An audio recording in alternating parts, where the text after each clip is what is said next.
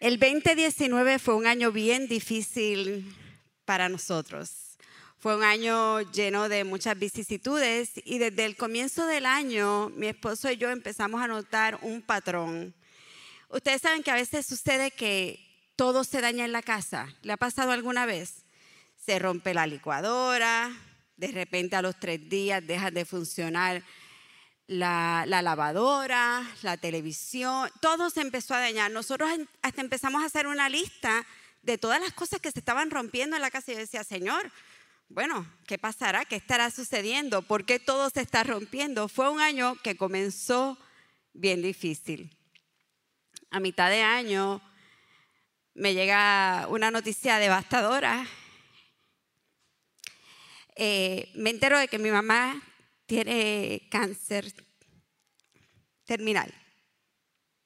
Eh, un cáncer muy agresivo. Se me derrumbó el mundo, como ustedes se pueden imaginar.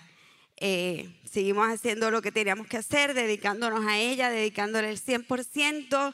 Y pasaron unos cuantos meses y mi esposo pierde su trabajo. Les digo, fue un año bien difícil. en ese momento realmente el que mi esposo perdiera su trabajo, un trabajo que yo decía, Dios lo llevó ahí con un propósito, ¿cómo de repente mi esposo pierde su trabajo? Pues no lo sé, propósito habrá. Pero mi mente estaba tan envuelta en la situación con mi mamá que honestamente yo quisiera decir que fue mi fidelidad y mi, mi confianza en Dios lo que me sostuvo y lo que no me hizo pensar en el trabajo y quizás en la necesidad financiera que íbamos a tener, ya que el trabajo de Johnny era el salario principal. Pero realmente, si soy honesta, pienso que lo que me distrajo de esa situación fue la enfermedad de mi mamá. Y quizás en otro momento me hubiese sentido abrumada, Señor, ¿qué vamos a hacer? Un solo salario es mucho menor, que no, no, pero ni eso pasaba por mi mente. Y recuerdo que mis compañeras de trabajo, sabiendo que yo estaba pasando por situaciones muy difíciles, me llamaron y me dijeron, Carla, es fin de año, ya es Navidad, próxima Navidad, diciembre, vamos a salir, vamos a, comer algo, necesitas distraerte. Y, salimos a comer esa noche. Y cuando terminamos de platicar y tuvimos un tiempo bien agradable juntas, eh, y uno se siente así como que descanso, me dice una compañera afuera en el estacionamiento del restaurante, tengo algo para ti. Y ella me pasa un sobre. Y esta, esta mujer es una mujer de Dios. Tiene un trabajo muy humilde donde su salario es muy limitado y donde yo sé que ella tiene constantemente necesidad económica. Y yo digo, ah, qué linda una tarjeta de Navidad. Y pues la abro para leer la tarjeta y cuando abro la tarjeta, habían 200 dólares dentro de la tarjeta. Y yo la miro. Y quizás usted dirá, 200 dólares, eso no es mucho dinero. O quizás usted dirá, wow, eso es mucho dinero. En ese momento y en la situación en que yo me encontraba, yo lo vi como mucho dinero. Y entendiendo el sacrificio que estaba ella haciendo, lo vi aún como un sacrificio y una ofrenda enorme. Y yo le dije, yo no puedo aceptar esto. Yo sé, yo sé cómo tú vives mes a mes. Yo sé que tú necesitas esto. Gracias, pero no. Y ella me dijo con una hermosa sonrisa, yo estoy siendo obediente a Dios. Yo estoy siendo obediente a Dios. Y ante esa respuesta, usted se imaginará, yo no pude decir nada más que gracias. Gracias. Estamos hablando en el tema de súper generosos. Mi amiga es súper generosa y me bendijo en un momento de necesidad. El título de este mensaje es La intención de tu corazón hace la diferencia.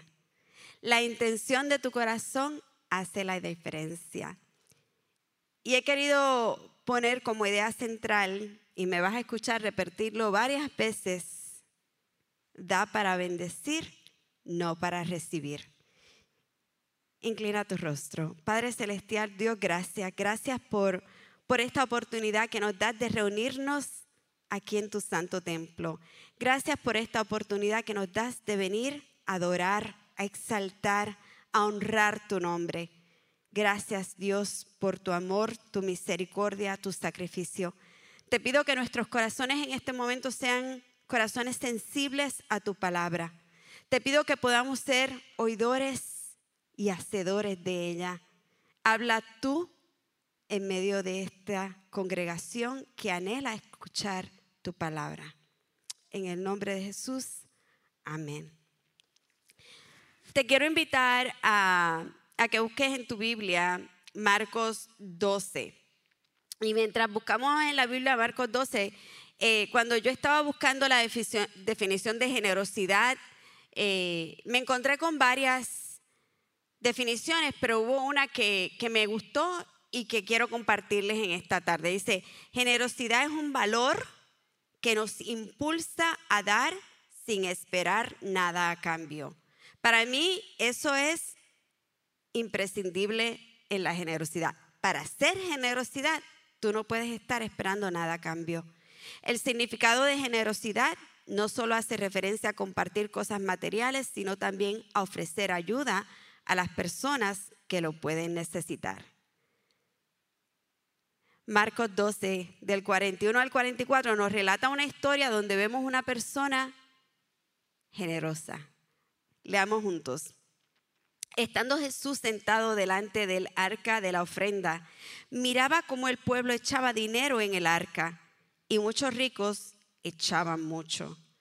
Y vino una viuda pobre y echó dos blancas, o sea, un cuadrante.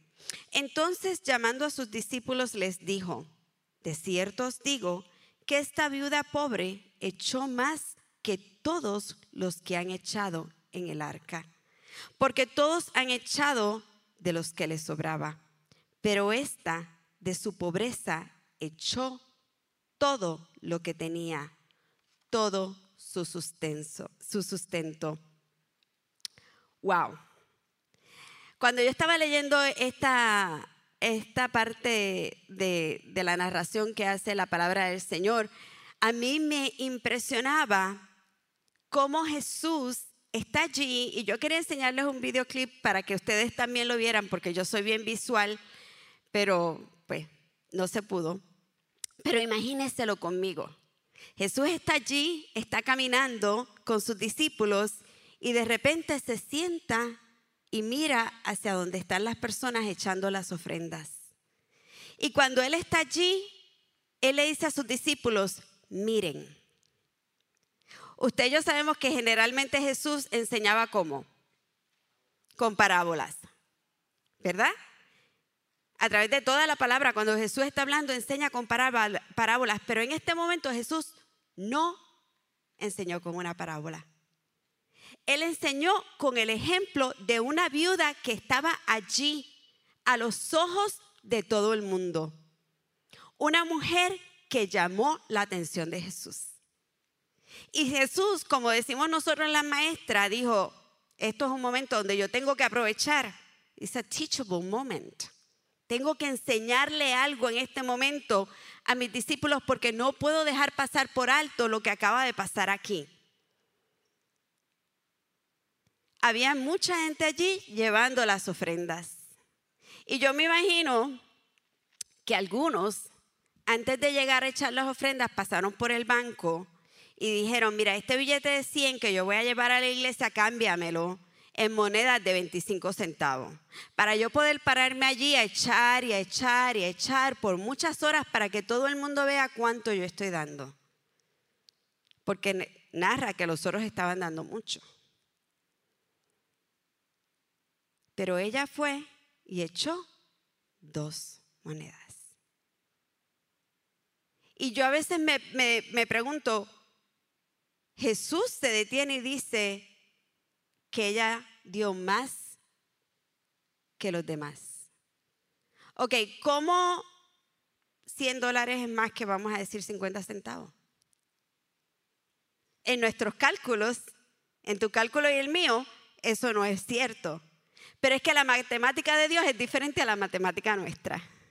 Y el sacrificio que estaba haciendo esta viuda era mucho más grande que el que podían estar haciendo aquellos hombres que estaban allí parados, echando dinero en la ofrenda para que lo vieran, para recibir un elogio, para lucir bien ante la sociedad. Pero ella no.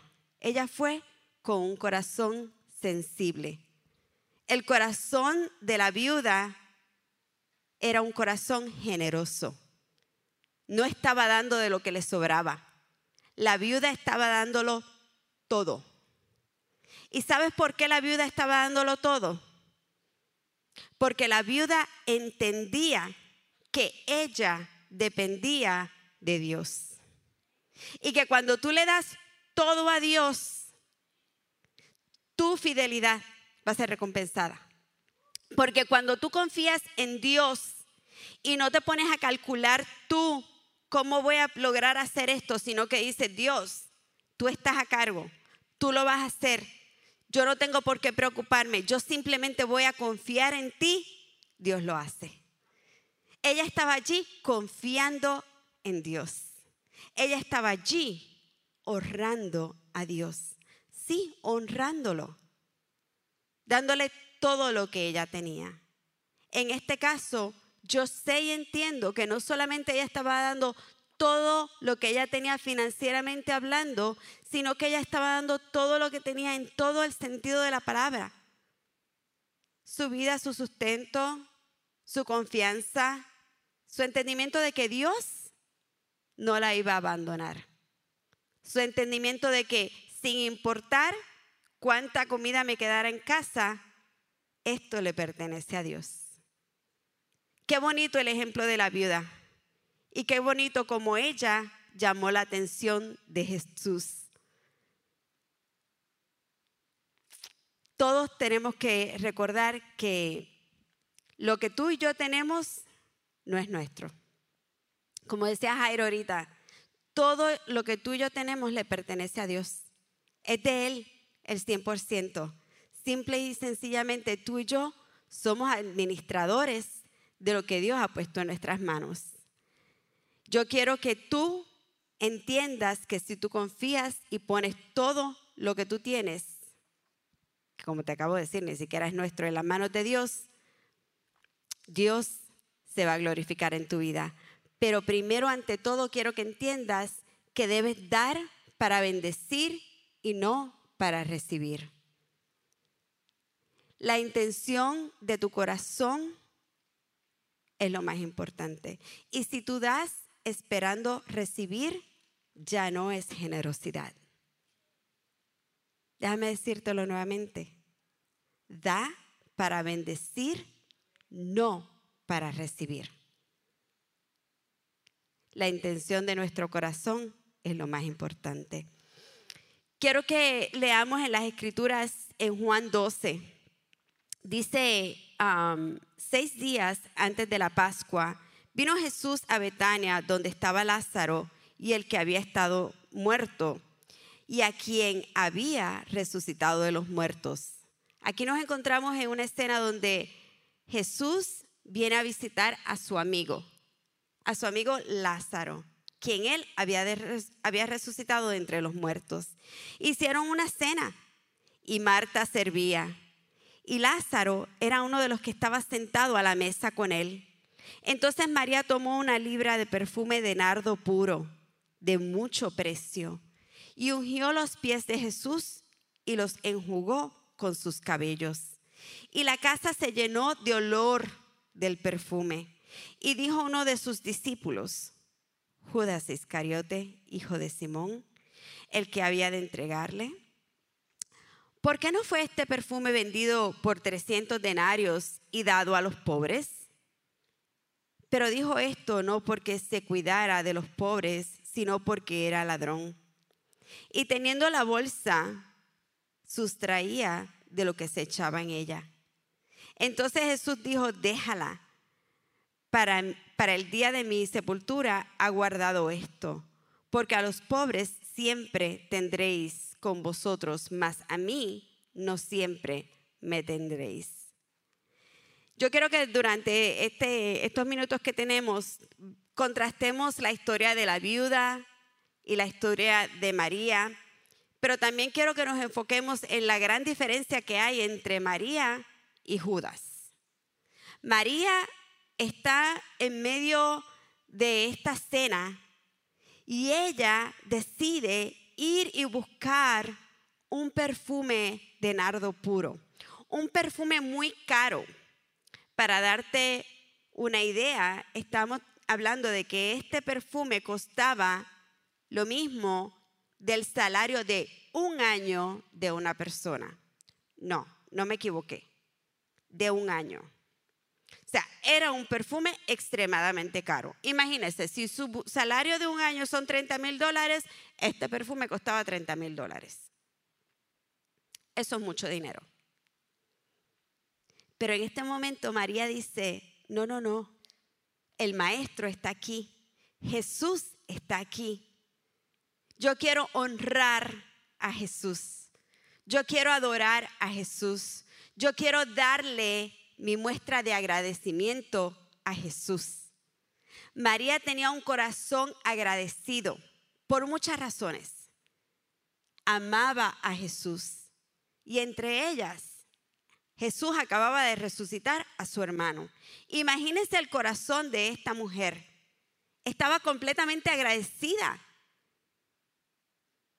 Ella quería agradar a Jesús con todo lo que ella pudiera. Ella quería dejarle saber a todo el mundo allí que Jesús era especial y necesitábamos reconocerle honrarlo y agradarlo hasta ese punto. En la cultura judía se utiliza que tú le laves los pies a tu invitado en aquellos tiempos, eh, un, un acto de humildad. Pero regularmente se hacía con agua, no con un perfume que costaba el salario de un año. Y en este movimiento María dice, no, no importa el precio del perfume, yo quiero honrar a Jesús. Mi corazón está lleno de agradecimiento y yo quiero honrar a Jesús. Cuando tu corazón está lleno de agradecimiento, te nace honrar a Jesús. Cuando tú te sientas a recordar de dónde Jesús te ha sacado y todas las cosas que Dios ha hecho por ti, a ti te nace decirle gracias, gracias. Y eso era lo que María estaba haciendo. Pero a mí me llama mucho la atención algo que está pasando en este momento también, y es que María toma un, acto quizás en aquellos tiempos poco convencional y que no se esperaba. María soltó su cabello y enjugó los pies de Jesús con su cabello. En la cultura judía las mujeres no tendían a enseñar su cabello y usted sabe hoy en día muchas culturas es deshonroso mostrar el cabello. Pero en aquel momento a María tampoco le importó lo que la gente pudiera decir de ella. Ella quiso honrar a Jesús con todo lo que ella tenía. Ella quiso decirle, aquí estoy a tus pies agradecida. Porque un corazón agradecido es un corazón generoso. Cuando vemos esta, esta situación, inmediatamente vemos que Judas se siente ofendido. Judas dice, espérate, espérate, espérate, pero ¿cómo que estamos aquí desperdiciando literalmente 300 eh, denarios en, en, lavarle los pies a Jesús cuando este dinero se pudiera utilizar para honrar a los pobres, para ayudar a los pobres? Y quizás si la intención de Judas hubiese sido otra, lo pudiéramos ver con otros ojos. Pero dice la palabra del Señor que Judas estaba siendo simplemente hipócrita y egoísta. Judas no estaba pensando en Jesús. Judas no estaba pensando en los pobres. Judas estaba pensando en quién? En él mismo. Exactamente, en él mismo. Una actitud completamente centrada en él. Dice la palabra que él se encargaba de las finanzas del ministerio de Jesús y que qué? Que extraía dinero de allí, que robaba de allí. Así que su intención era, ok, si vendemos el dinero, el perfume y ponemos el dinero en la bolsa, yo me puedo llevar un poco de dinero para mí, ¿verdad? Intención egoísta, centrándose en lo que él quería. María y la viuda, desinteresadas, con deseo de adorar y honrar a Dios con sus, con sus acciones, un corazón que había nacido de nuevo, un corazón que conocía a Dios. Judas, por el contrario, egocéntrico, pensando en su propio beneficio y tratando de robar aún más. Sin agradecimiento no hay generosidad y lo vimos con la viuda y lo vimos con María. Nosotros tenemos que entender que el ser agradecido es un valor moral. Eso era lo que decía la definición al principio, ¿verdad? Ese valor moral que lamentablemente estamos perdiendo hoy en día en nuestra sociedad. Yo no sé si usted se ha fijado, pero yo lo veo bastante a menudo con los estudiantes, con los niños. Ya no se dice gracias. Ya yo tengo que decirle a los estudiantes, ¿cómo? Y me miran raro y le digo, ¿te di un lápiz? ¿Qué me vas a decir? Y me miran como si yo fuera extraterrestre. Y digo, pero te di un lápiz, ¿qué me vas a decir? Y a le digo, gracias. Y algunos me dicen, de nada. y yo me quedo, ok, la próxima vez será. Hemos perdido el valor moral del agradecimiento. No se ve, iglesia. Y sin, sin agradecimiento no hay generosidad. Entonces, por eso es que por eso es que tenemos que enfocarnos y hablar de este tema porque hay tanta, tanta bendición dentro de la generosidad. Yo, yo en estos días le daba a mis estudiantes una tarea y, y les decía, yo quiero que ustedes escriban acerca de por qué están agradecidos. Eh, esto fue el miércoles, estábamos en, la clase y pues nosotros le enseñamos a escribir a los estudiantes, ¿verdad? Un párrafo que tenga el principio indentado, que tenga detalles. Y el tema, yo les di, fue, díganme tres cosas por las que ustedes están agradecidos y por qué. Son estudiantes de tercer grado, tienen aproximadamente ocho años. Y estaban cinco estudiantes aquí conmigo y cuando yo les doy las instrucciones, rápidamente una de ellas, que ya yo les he hablado de ella a ustedes anteriormente, dice, yo estoy agradecida de Jesús. Y yo, ok, ¿y por qué estás agradecida de Jesús? Y me dice, porque Él murió por mí. Y yo, exactamente, ok, muy bien, ¿qué más tú estás agradecida? Y los otros cuatro estudiantes escucharon lo que ella dijo. Luego me preguntó cómo escribir ciertas palabras y cuando terminó me sentí muy orgullosa de todo lo que había escrito, muy bonito. Pero ustedes saben que fue lo más hermoso, que en aquel momento en que ella espontáneamente dijo a alta voz, yo estoy agradecida de Jesús, cuatro niños más la oyeron. Y tres más de ellos, cuando terminaron de escribir y yo leí sus párrafos, mencionaban a Jesús en su escrito. ¿Por qué? Porque una que estaba allí expresó su gratitud. Porque una que estaba allí dijo, yo doy gracias por Jesús. Y quizás los otros niños ni siquiera eso le había pasado por la mente, pero cuando lo escucharon, inmediatamente lo copiaron. Y porque yo te cuento esto hoy, porque yo quiero que tú entiendas que cuando tú y yo hablamos y somos agradecidos y lo expresamos y lo decimos y lo compartimos, contagiamos a la gente alrededor nuestro. Hacemos que otros se vuelvan y empiecen a pensar, oh, sí, tengo que ser agradecido. Oh sí, Dios me ha dado esto. A veces nos enfocamos tanto, iglesia, en nuestro propio yo.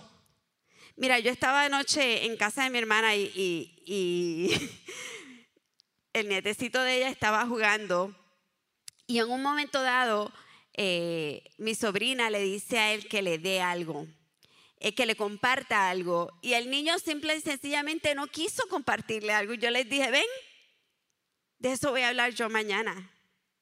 Nuestra naturaleza, nosotros nacemos siendo egoístas. Ouch. Tú y yo nacemos siendo egoístas. Esa es la naturaleza humana. ¿Usted ha visto alguna vez un niño de dos, tres añitos que todo es mío, mío, mío? Esa es la palabra favorita de ellos, mío, mío. Y no, y lo más interesante es que pueden tener tres juguetes y llega un niño y quiere utilizar uno de los juguetes y le dice, no, mío. Y cuando el otro niño saca un juguete, le dice, yo también quiero ese. Nos enfocamos en nosotros mismos. Nacemos con esa naturaleza. Pero yo te tengo una buena noticia. Y es que cuando tú y yo aceptamos a Jesucristo como nuestro Salvador, nosotros nacemos de nuevo. Y nuestra naturaleza cambia cuando nos empezamos a enfocar en Jesús, en Dios. Cuando vemos su ejemplo, nos damos cuenta de que ya yo no puedo estar centrada y enfocada en Carla. Ya yo no puedo estar pensando en mí. Yo tengo que pensar en los demás. ¿Tú te imaginas cómo tu matrimonio cambiaría si tú dejaras de pensar en ti y pensaras más en tu cónyuge? Ouch. ¿Tú te imaginas cómo tu relación con tus padres cambiaría si tú dejaras de pensar en ti y en todo lo que te mereces y pensaras en tus padres y los sacrificios que hacen por ti? Ouch. Nuestra mentalidad va en contra de la naturaleza de Dios. Pero cuando tú aceptas a Jesús y naces de nuevo, entonces tu vida es transformada.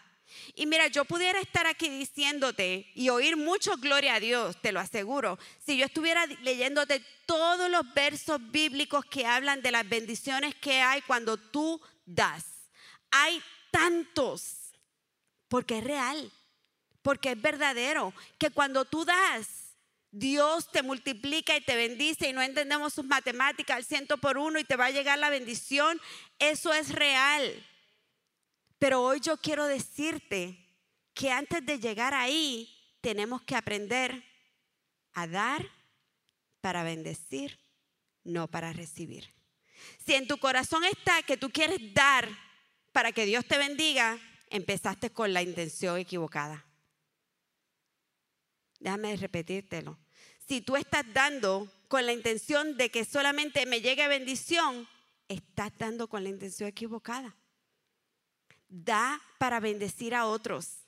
Da para honrar a Dios. Y te aseguro que las puertas de los cielos, las ventanas de los cielos se van a abrir y se, van a a derramar bendición sobre tu vida y tu familia. Pero que la bendición llegue a ti porque tienes un corazón generoso, agradecido de Dios, sin esperar nada. Da por amor. Y vas a recibir muchas bendiciones. porque es así, Dios no nos deja, no nos deja. Pero mientras yo preparaba este mensaje y veía verso tras verso cuántas bendiciones hay en dar, más Dios me repetía, que la intención del corazón tiene que venir primero. Que tengamos un corazón generoso, realmente generoso, porque no esperamos nada a cambio. Yo quiero invitarte a que, así como yo vi a mi estudiante escribir y dar gracias a Dios porque Él murió en la cruz del Calvario por ella, cuando yo leía esas palabras, cuando yo las escuchaba y las leía en su escrito, yo decía, aquí hay una mamá, aquí hay un papá, hablándole en casa a esta niña de lo que Dios hace. Aquí hay un padre, una madre en casa enseñándole a sus hijos a ser agradecidos. Tú y yo tenemos que dejar, somos llamados a dejar un legado. Y tu legado puede ser uno de mucho dinero o puede ser uno de mucha sabiduría. Yo quiero que nosotros salgamos de aquí con una carga en nuestros corazones. Sí. Usualmente yo te digo, ven y deja las cargas en el altar. Pues hoy yo te voy a decir, yo vine a ponerte una carga en tu corazón. Yo quiero que tú te lleves la carga en tu corazón de dejarle un legado a tus hijos. Porque a mí me rompe el alma en la escuela cada vez que yo veo cómo nuestros niños están creciendo tan desagradecidos, tan centrados en yo me lo merezco todo. Y si tú y yo no tomamos acción en casa, nada va a cambiar, iglesia. Empecemos desde casa a enseñarle a nuestros hijos a ser agradecidos. Dejémosle el legado a nuestros hijos de conocer, temer, honrar y adorar a Dios sobre todas las cosas y a ser agradecidos. Abraham es un ejemplo que por toda la, Biblia nos, nos muestra cómo este hombre era un hombre agradecido. En todo momento Abraham estaba creando altares para rendir sacrificio a Jehová. Y de esa forma era como tú mostrabas tu agradecimiento a Dios. Creabas un, altar y sacrificabas de los primeros frutos. Y mucho antes que se hablara del diezmo, ya Abraham estaba presentando ofrenda y dando a Dios, porque tenía un corazón agradecido. Y no solamente Abraham hizo eso, sino que también le enseñó a su hijo Isaac a ser agradecido. Le pasó a él esa herencia, ese legado. Y vemos que la palabra dice que Abraham fue bendecido en gran manera. Una gran nación, más que las estrellas que están en el cielo y que la arena de la mar. Una gran bendición le fue dada. El mundo nos enseña a enfocarnos en nosotros mismos, pero la palabra de Dios nos, enseña todo lo contrario. Nos enseña a enfocarnos en el prójimo. Si ahora mismo yo te dijera, ¿cuándo fue la última vez que ayudaste a alguien? ¿Cuándo fue la última vez que hiciste un sacrificio por alguien más? ¿Cuándo fue la última vez que pusiste tu tiempo al servicio de Dios o de otros? Si ahora mismo Jesús entrara por esa puerta y te hiciera esas preguntas, ¿te sentirías orgulloso de tu respuesta? ¿Se sentiría Jesús orgulloso de tu respuesta? ¿Te usaría Jesús a ti como ejemplo o a mí? Así como lo hizo con la viuda. La semana pasada el pastor nos llamó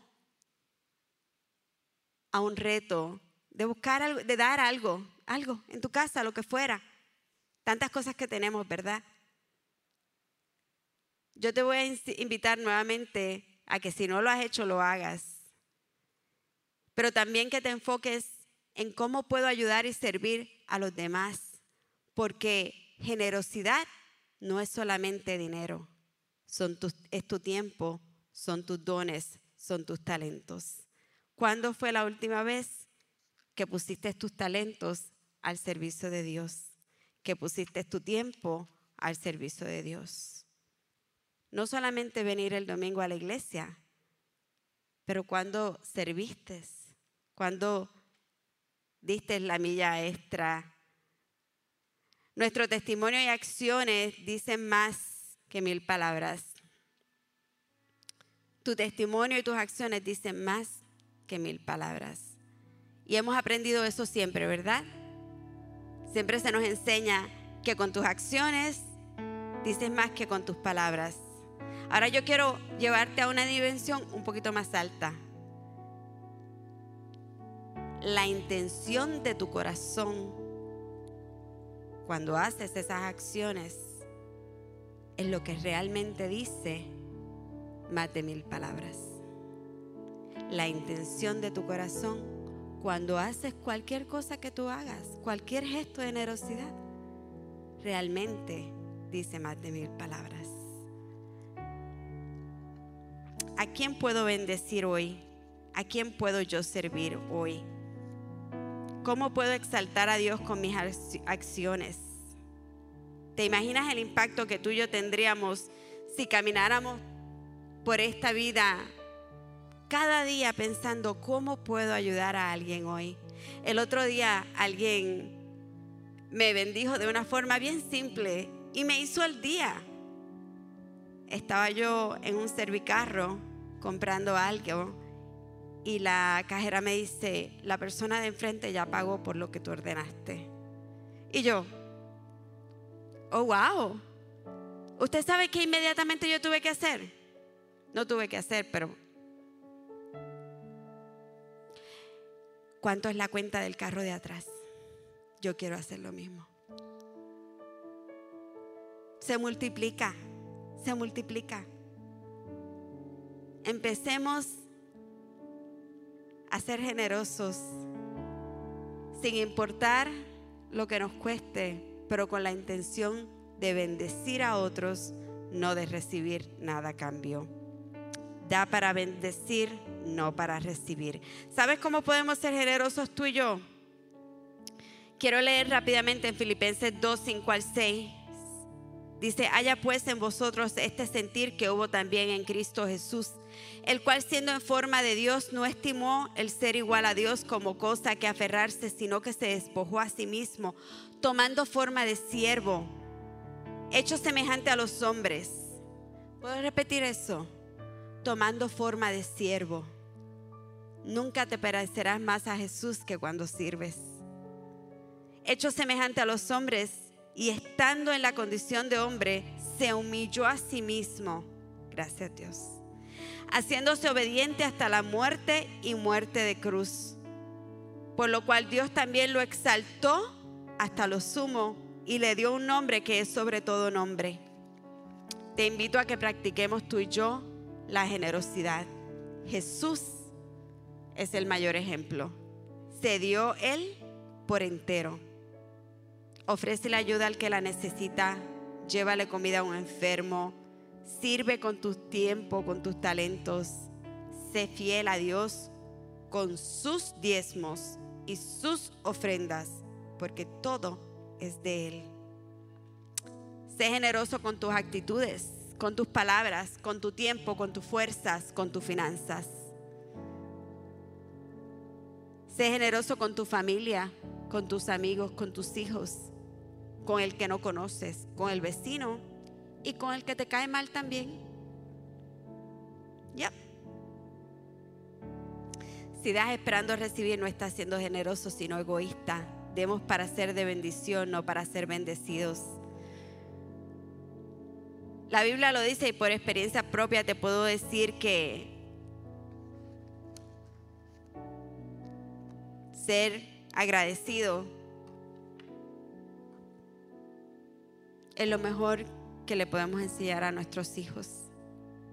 Que vivir una vida en agradecimiento es la mayor bendición que puedes tener en tu vida.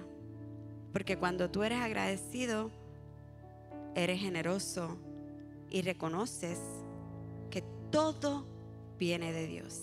Porque toda buena dádiva proviene de Él.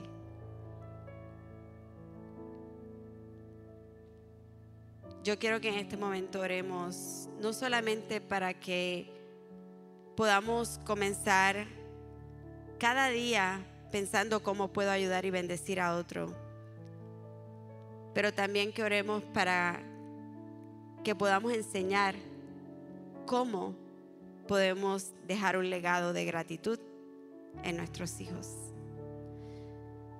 Si hay alguien aquí que tiene una necesidad y llegó hasta este lugar con una carga bien fuerte y, y tú necesitas que oremos contigo, cualquiera que sea tu carga, el altar va a estar abierto. Muchas veces venimos hasta este lugar, hasta este, hasta este santuario, con la necesidad de que alguien ore por mí.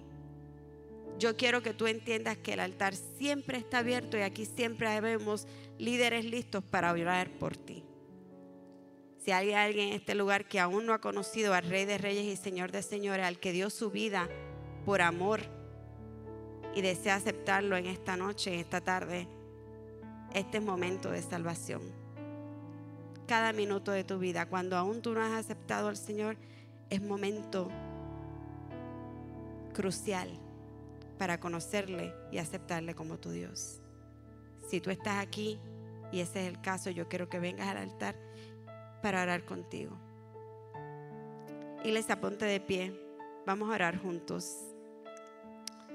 Padre Celestial, muchas gracias. Gracias por tu amor incondicional. Gracias por tu amor que nos lleva a una dimensión más alta, que nos enseña realmente lo que es ser súper generosos. Tú eres nuestro mayor ejemplo de generosidad. Y no queremos, Señor, caminar más centrados en nosotros mismos. Queremos que nuestra vida cambie, Señor, y que podamos tener más de ti en nosotros. Que nuestro ADN, Señor, original cambie. Que cada día podamos sentir, Señor, más de ti y parecernos más a ti. Señor, necesitamos de ti. Enséñanos, Dios, a ser diferente.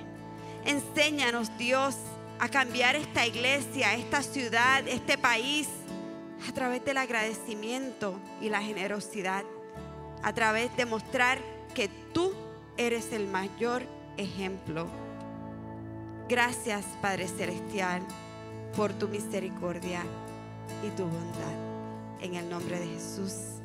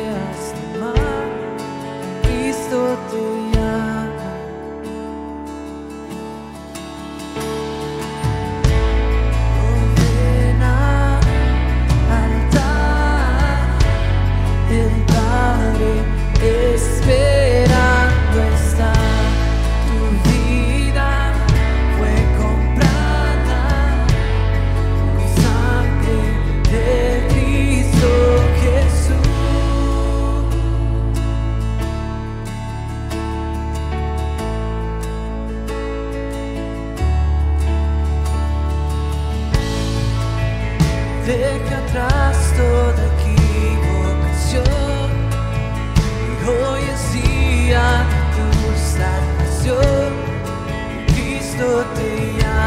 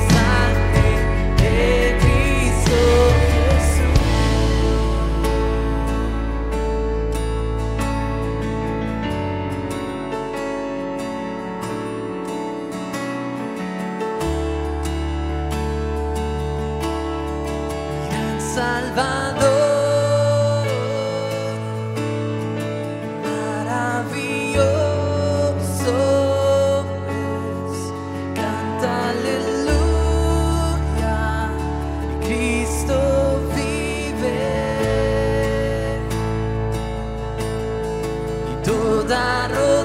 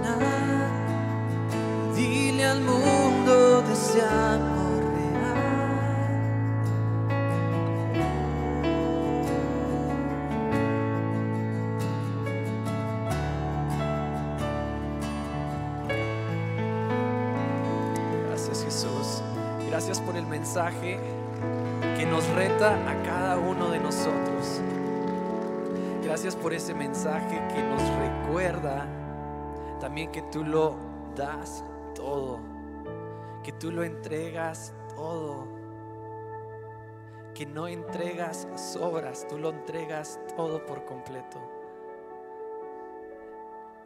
Y hasta el día que nosotros lleguemos a tu presencia y que tú nos llames por nuestro nombre, nosotros en este lugar decidimos entregarlo todo a ti. Porque como lo dijimos, todo viene de ti y todo va a regresar a ti. Cada palabra que has depositado en nuestras vidas, tiempo como lo decía Carla, aún recursos que nos has dado, todo lo disponemos a tu presencia. Todo está puesto delante de ti. Te honramos Dios si tomas ese reto en esta tarde, iglesia. Alaba a Dios que lo merece todo. Dale una alabanza, un grito, unos aplausos que a lo mejor nunca has dado en tu vida, que Él lo merece todo.